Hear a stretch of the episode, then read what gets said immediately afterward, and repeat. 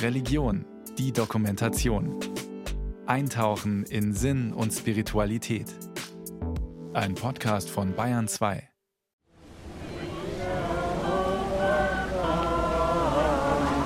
über ein Jahr Krieg und die Atommacht Russland hat die Atomwaffen bislang nicht eingesetzt und jetzt heißt es bei uns, man soll sich da nicht irgendwie kirre machen lassen oder irgendwie sonst beeindrucken lassen oder erpressen lassen dadurch. Aber ich denke, das ist eine sehr, ein sehr gefährliches Eis, auf das man sich hier begibt. Man sollte sich überhaupt nicht beeindrucken lassen von diesen russischen äh, Drohungen. Ganz im Gegenteil, nur Stärke ziert bei den Russen. Wir werden ja nicht ernst genommen von Herrn Putin, das ist schon klar. Wir werden auch von seiner Entourage nicht ernst genommen. Aber es gibt ja außer Putin und seiner Entourage eine ganze Menge andere Menschen. Am Brandenburger Tor haben sich bei hochsommerlichem Wetter etwa 150 Menschen versammelt.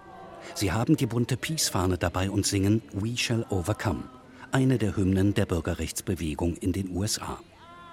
Die Aktion unter dem Motto Abrüsten für das Klima ist der Abschluss des Jahrestreffens der Organisation Internationale Ärzte für die Verhütung des Atomkrieges. Auf weißen Bannern prangt der Eskulapstab, das Symbol der Heilkunde. Die Demonstranten haben Bilder gemalt und fordern die Passanten auf, mitzumachen.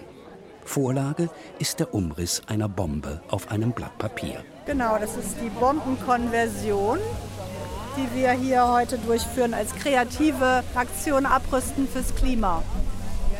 Auf diesem Bild gibt es die Silhouette einer Bombe und die wurde konvertiert in einen Wal, der Wasser ausstößt, einen Wasserstrahl. Und im Hintergrund sieht man einen Sonnenuntergang mit einem Peace-Zeichen.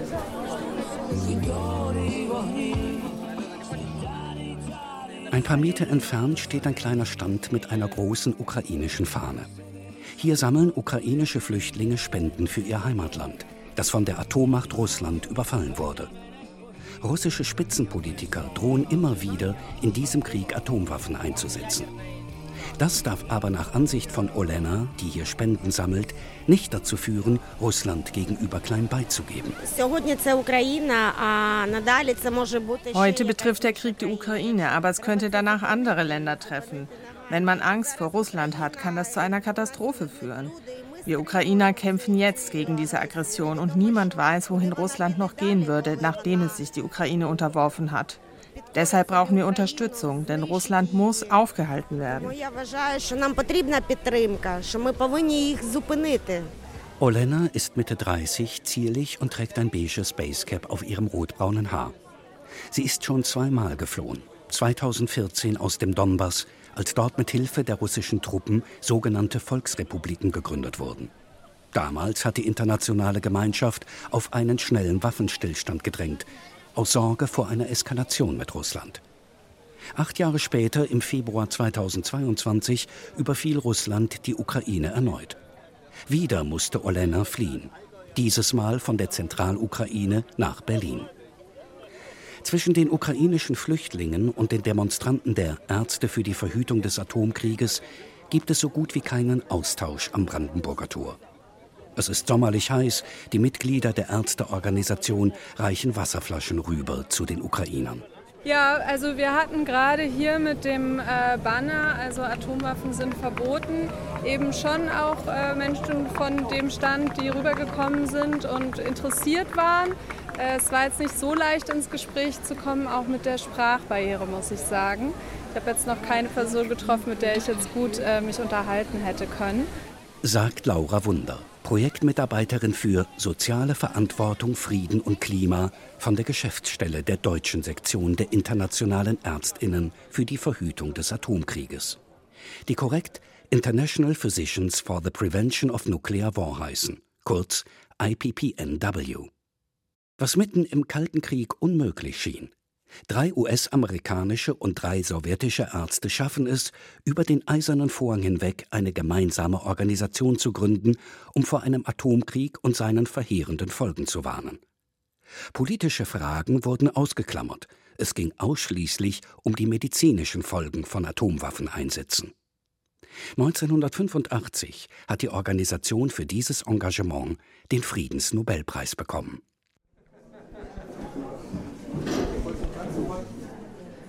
Bei der Jahrestagung der IPPNW ging es neben den Folgen von Atomtests und den Gefahren von Atomwaffeneinsätzen weltweit natürlich auch um den russischen Angriffskrieg gegen die Ukraine.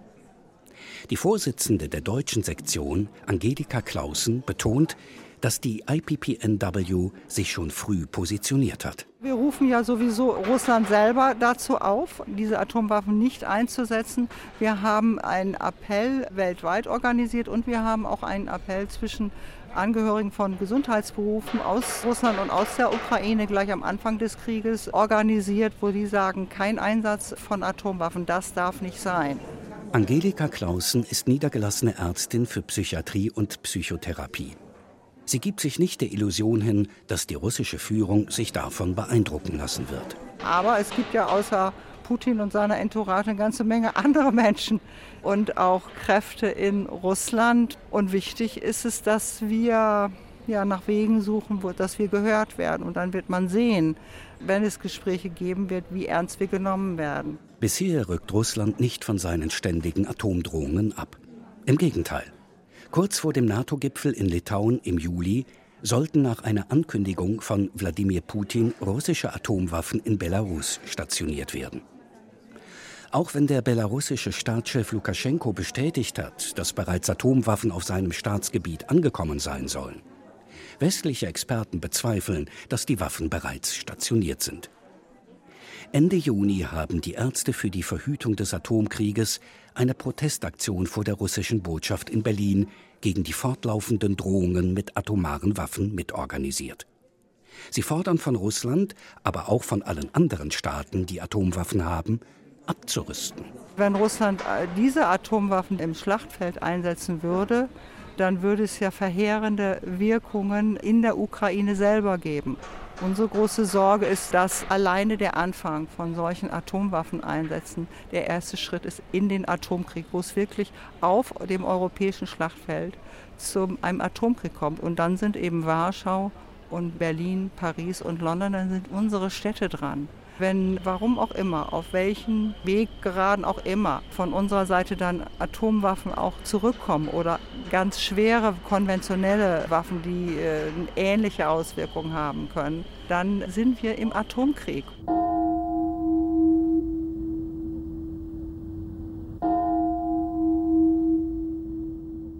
Am 6. August 1945 wurde auf die japanische Stadt Hiroshima eine Atombombe abgeworfen drei Tage später eine weitere auf Nagasaki. Über 100.000 Menschen waren sofort tot. Diese US-amerikanischen Atombombenabwürfe waren der erste und bisher einzige Einsatz von Atomwaffen in einem Krieg. Hunderttausende wurden verletzt, erkrankten später an Krebs oder brachten missgebildete Kinder zur Welt. Im Mai 2023 trafen sich die politischen Führer der G7-Staaten in Hiroshima – USA, Frankreich, Großbritannien, Italien, Kanada, Japan und Deutschland. Zu Gast ist in Hiroshima auch der ukrainische Präsident Volodymyr Zelensky. Er kritisiert in seiner Rede nicht nur die Drohung Russlands mit Atomwaffen. Russland hat alles zertrampelt, was zivilisiert war. Schon seit über einem Jahr besetzt es unser größtes Atomkraftwerk, das größte in Europa. Russland ist der einzige terroristische Staat, der von Panzern aus Gebäude einer atomaren Einrichtung beschossen hat. Niemand sonst hat ein AKW zu einem Lager für Waffen und Munition gemacht.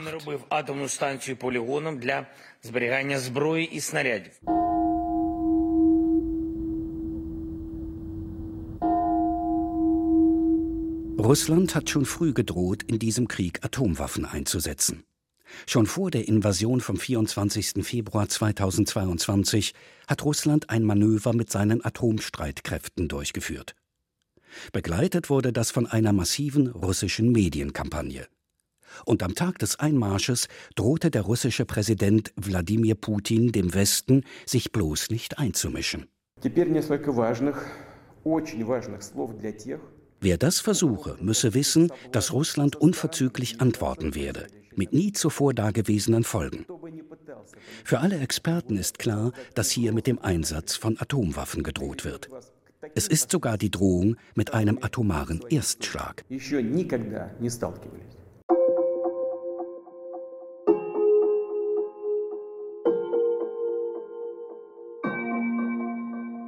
Drohungen mit Waffen und mit Gewalt. Das gehört für die Ärzte für die Verhütung des Atomkrieges zur Kriegslogik, der sie eine Friedenslogik entgegensetzen wollen. Sie folgen dabei fest einem Konzept, das Sicherheit neu denken heißt. Theodor Ziegler ist Mitinitiator dieses Konzepts, das eine Arbeitsgruppe, in der rund 50 Friedensorganisationen vertreten sind, seit 2013 im Auftrag der Badischen Landeskirche erarbeitet hat. Der Religionspädagoge ist überzeugt, dass einfach militärische Sicherheitspolitik weder mit unseren Werten und mit den Menschenrechten kompatibel ist, äh, noch zielführend. Also selbst wenn man jetzt die Werte nicht so hoch hängt, auch die Effizienz militärischer Friedenssicherung ist offenkundig nicht so, dass man sagen kann, das ist eine gute Sache, sondern im Gegenteil, es besteht eine große Notwendigkeit, andere Wege der Friedenssicherung zu finden. Aber kann ein Konzept, das vor zehn Jahren unter ganz anderen Umständen entwickelt wurde, vor dem Hintergrund eines realen Krieges, quasi vor der Haustür, noch funktionieren? Friedenssicherung ist angesichts des russischen Einmarschs in die Ukraine und der russischen Atomdrohungen erst einmal gescheitert. Wenn es darum geht, wie das Konzept Sicherheit neu zu denken zu verstehen ist, bleibt Theodor Ziegler eher allgemein. Die erste Säule ist, dass man nachhaltig lebt, dass man fair lebt und handelt. Die zweite Säule gut nachbarschaftliche Beziehungen um Deutschland, um die EU herum mit den angrenzenden Staaten, also auch mit Russland. Die dritte Säule ist eine Sicherheitsarchitektur partnerschaftlich, demokratisch auf Augenhöhe und inklusiv. Also beispielsweise die NATO ist ein Militärbündnis, das immer gegen andere ist, zum einen gegen Russland gerichtet, dann zum anderen jetzt, wenn Russland nicht mehr das Problem sein sollte, gegen China. Beim Jahrestreffen der IPPNW im Juni ist die These verbreitet, die NATO habe eine Mitverantwortung für den Krieg. Bei der Podiumsdiskussion zum Auftakt des Treffens vertritt Johannes Warwick diese Ansicht. Er ist Inhaber des Lehrstuhls für internationale Beziehungen und europäische Politik an der Universität Halle-Wittenberg. Ich glaube, es gibt eine Mitverantwortung an diesem äh, Kriegsverlauf und an dem Beginn und dem, dem Auslösen dieses Krieges durch Russland von westlicher Seite. Und es gibt auch Kausalitäten, die darin begründet sind, dass Russland nicht den Platz in der europäischen Sicherheitsarchitektur bekommen hat, aus eigenen Versäumnissen, aber auch aus Versäumnissen des Westens, der diesen Konflikt hätte entschärfen können. Und insofern war bei Lichte betrachtet absehbar, dass gewissermaßen zwei Züge aufeinander ähm, rasen. Es hat ja Bemühungen der Europäischen Union und auch der NATO gegeben, wo ich ja auch lange kritisch war, aber langsam sehe ich, dass die NATO eben doch auch reell ein Defensivbündnis ist und nicht, wie das öfter bei uns in der Linken und auch in Friedensgruppen oder von Putin immer als aggressives Bündnis dargestellt wird. Die Friedensaktivistin Eva Quistorp hat in den 1980er Jahren zahlreiche große Friedensdemonstrationen mitorganisiert und damit die Friedensbewegung entscheidend mitgeprägt. Die pazifistische Haltung der Ärzte gegen den Atomkrieg findet sie jedoch problematisch.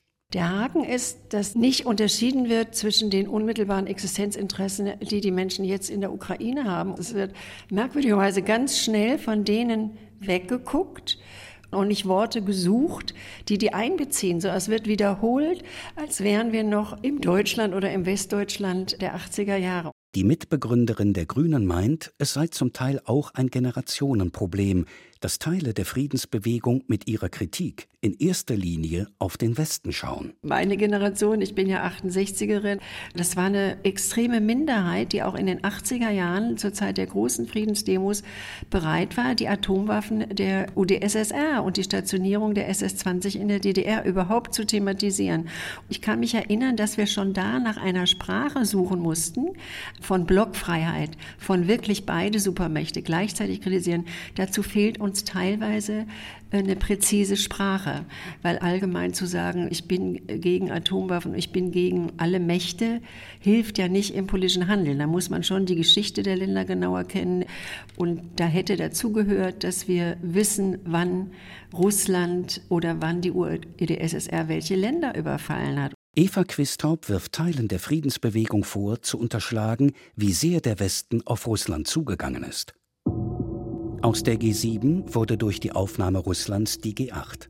Milliarden Dollar flossen Ende der 90er Jahre nach Russland, um die Folgen des russischen Staatsbankrotts abzufedern. Russland wurde Mitglied im Europarat, sprach selbstverständlich in allen multinationalen Organisationen mit. Und mit der NATO-Russland-Grundakte kam es zu einer exklusiven, transparenten Zusammenarbeit wie mit keinem anderen Land. Es war aber Russland, das mit Militäreinsätzen in Europa immer wieder klarmachte, dass der Verhandlungstisch nicht die einzige Option ist, mit dem es seine Interessen durchsetzen wollte. Es hat UN-Resolutionen im Jugoslawienkrieg verhindert und mit der Stationierung von atomwaffenfähigen Iskander-Raketen im Kaliningrader Gebiet schon vor Jahren Abrüstungsverträge nicht mehr ernst genommen. Die USA sind danach aus dem INF-Vertrag ausgestiegen. Mit diesem Übereinkommen waren einst die atomaren Mittelstreckenraketen in Europa abgerüstet worden. Es war Russland, das Ende 2021 den Vorschlag der USA nicht annahm, über vertrauensbildende Maßnahmen zu sprechen. Alle Gesprächsangebote, die vor dem 24. Februar 2022 bestanden, hat Russland ausgeschlagen und stattdessen auf Krieg gesetzt. Und es ist Russland, das mit der Ankündigung, Atomwaffen in Belarus zu stationieren, weiter eskaliert. Kehrt die Welt zurück zur Idee der atomaren Abschreckung? Kann die Drohung mit Gegengewalt jemanden wie Putin überhaupt beeindrucken? Der Co-Vorsitzende der deutschen IPPNW-Sektion, Lars Pohlmeier, hat Bedenken. Ich glaube, dass das Problem der Abschreckung ist, dass die Idee davon ausgeht, dass nur vernunftbegabte Personen über den Einsatz von Atomwaffen entscheiden. Ich glaube, da müssen wir nicht über Wladimir Putin reden, da können wir bei Donald Trump und anderen westlichen Staatsführern anfangen, ob wir wirklich glauben, dass die immer vernunftbegabt handeln. Wenn das nicht der Fall ist, dann ist dieses Konzept eigentlich nicht haltbar. Eine Atommacht überfällt eine Nicht-Atommacht und droht sie auszulöschen. Entmilitarisierung, Entnazifizierung und sogar Entukrainisierung. Das sind Kriegsziele, von denen Russland bisher keine Abstriche macht. Wenn Russland seine imperialen Ziele mit atomaren Drohungen sogar durchsetzen sollte, könnten nicht alle anderen daraus die Lehre ziehen, wir brauchen Atomwaffen, damit uns nicht dasselbe passiert? Die Argumente, die dagegen sprechen, sind äh, mannigfaltig. Das erste ist, wer Atomwaffenstaat wird, wird selber zum Ziel. Moskau zum Beispiel, das wissen wir, äh, weil das im Westen wir damit transparenter umgehen mit solchen Informationen, ist wahrscheinlich Ziel von 100 US-amerikanischen Atomwaffen. Das heißt, im Falle eines Konfliktes ist klar, was da passieren wird. Das gilt nicht für Nicht-Atomwaffenstaaten. Die Ukraine ist kein Atomwaffenstaat. Sie hat ebenso wie Kasachstan und Belarus 1994 auf ihre Atomwaffen verzichtet. Was man noch hinzudenken muss, ist, dass die Ukraine ja vorbildlich darin war, ihre Atomwaffen abzugeben, leider an Russland und nicht an irgendeine UNO-Organisation. Das war wahrscheinlich ein Fehler schon des ganzen Budapester Abkommens und die Sicherheitsgarantien, die Budapester Abkommen ja USA, England und Russland gegeben haben, sind eben durch Putin vollkommen zerbrochen. Im Budapester Abkommen sicherten die Garantiemächte der Ukraine ihre Souveränität zu. Dieser wichtige völkerrechtliche Begriff garantiert jedem Staat, seine Innen- und Außenpolitik frei zu gestalten, auch seine Bündnispolitik. Sollte nun die internationale Gemeinschaft den Erpressungsversuchen der Atommacht Russland nachgeben, die Ukraine nicht mehr militärisch zu unterstützen, um nicht den Dritten Weltkrieg zu riskieren? Bei aller berechtigten Angst vor einer Ausweitung des Krieges, dann würde Gewalt über Völkerrecht siegen meint Eva Quistorp. Wir sind in dem Dilemma von diesem Diktator, dass die Staudamme zerstört werden, dass die Krankenhäuser und Kindergärten äh, bombardiert werden und der zweiten Möglichkeit, dass sie von diesem Diktaturregime und mit eventuell noch schlimmeren Leuten als Putin besetzt werden. Also wir leben in einer bedrohlichen Welt, aber ich, nur damit wir jetzt Putins Machtspielen und Lügenspielen nachgeben, lasse ich mich nicht erpressen mit meiner Angst vor einem Atomkrieg und mit meinem Wunsch nach einer Welt ohne Atomwaffen. Eva Quistorp spricht sich offen für Waffenlieferungen an die Ukraine aus und tritt bei zahlreichen Veranstaltungen auf, die dafür werben. Sie tut das aus der Überzeugung heraus, dass ein Lernprozess nötig ist. Was ja unsere Freunde aus der Ukraine oder aus Belarus jetzt sagen, ist, wir brauchen eine Osterweiterung unseres Bewusstseins und unseres politischen Blicks und unserer Debatten. Das macht unter anderem das Zentrum für Osteuropa und internationale Studien in Berlin, das Zeus. Es hat im Juni 2023 Expertinnen und Experten zu einem Gedankenaustausch eingeladen. Die Teilnehmer kamen aus fast allen Staaten, die an Russland oder die Ukraine grenzen. Neringa Bladeite beschäftigt sich an der Universität Vilnius in Litauen unter anderem mit Sicherheitsfragen kleiner Staaten. Man muss sich bewusst machen, dass es bei der atomaren Bedrohung um zweierlei geht. Die Machtmittel selbst und die Glaubwürdigkeit der Drohung damit. Die Rhetorik Putins besteht bis jetzt darin, zu drohen. Das Ziel ist es, den Westen zu erschrecken, damit er die Ukraine nicht weiter unterstützt. Die NATO-Staaten sollten diesem Druck nicht nachgeben. Auch Jonny Virkunen von der University of Eastern Finland glaubt nicht, dass es den Frieden fördert, wenn wegen der russischen Drohung mit Atomwaffen irgendein Kompromiss mit Russland beschlossen würde. Should we support Ukraine militarily? Sollten wir die Ukraine militärisch unterstützen? Und was würde passieren, wenn nicht? Würde die Ukraine Gebiete verlieren? Würde die Ukraine den Krieg verlieren? Was würde das für andere Länder bedeuten? Wer würde als nächstes überfallen? Das fragt man sich im Norden, in Finnland, in den baltischen Ländern. Wir haben Erfahrung mit dem Krieg und mit Russland. Niemand will in den Krieg ziehen, aber andererseits, wenn wir aufgeben, wenn wir die Ukraine nicht unterstützen, dann wird das Ergebnis sein, dass wir in Zukunft ganz andere Probleme haben werden.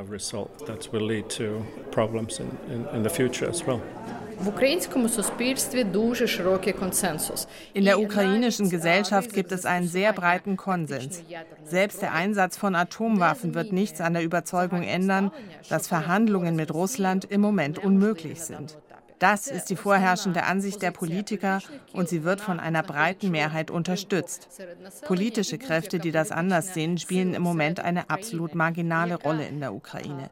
Ich kann nicht sagen, dass es die ukrainische Gesellschaft gar nicht beeinflusst, wie viel Leid und Opfer der Überfall Russlands schon gebracht hat. Das erhöht den Stresslevel, aber das führt zu keiner Unterstützung dafür, zu sagen, lasst uns irgendeinen Kompromiss finden. Überhaupt nicht.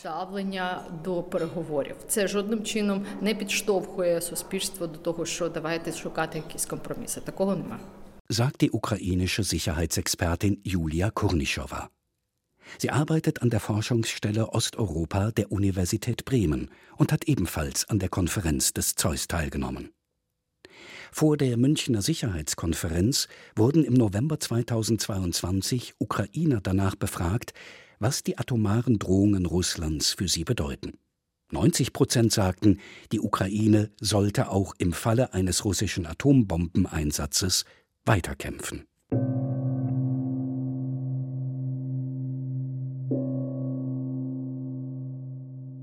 Als Ärztinnen und Ärzte warnen die Mitglieder der IPPNW mit gutem Grund vor der Gefahr einer nuklearen Auseinandersetzung. Vielleicht rührt daher ihr kompromissloses Nein zu Waffenlieferungen an die Ukraine. Vielleicht pochen sie deshalb auf eine diplomatische Lösung für den Angriffskrieg. Die führenden deutschen Friedensforschungsinstitute kommen in ihrem Friedensgutachten 2023 allerdings zu dem Schluss, dass die militärische Unterstützung der Ukraine weiter nötig sei, auch wenn es in dem Gutachten heißt, auch wenn die Gefahr eines Nuklearwaffeneinsatzes durch Russland schwer einzuschätzen ist, ist ihre Verharmlosung leichtfertig, wenn nicht fahrlässig. Denn die russische Nukleardoktrin legt einen frühen Einsatz von Nuklearwaffen nahe. Das ist kein Argument gegen eine weitere Unterstützung der Ukraine. Bislang ist es den USA und den übrigen NATO-Staaten gelungen, mit einer konsequenten Delegitimierung eines Nuklearwaffeneinsatzes das Eskalationsrisiko gering zu halten. Erstens erwiderte der Westen die russischen Nukleardrohungen nicht, zweitens wurden China und Indien sowie die G20 in eine Anti-Atomkriegsallianz diplomatisch eingebunden.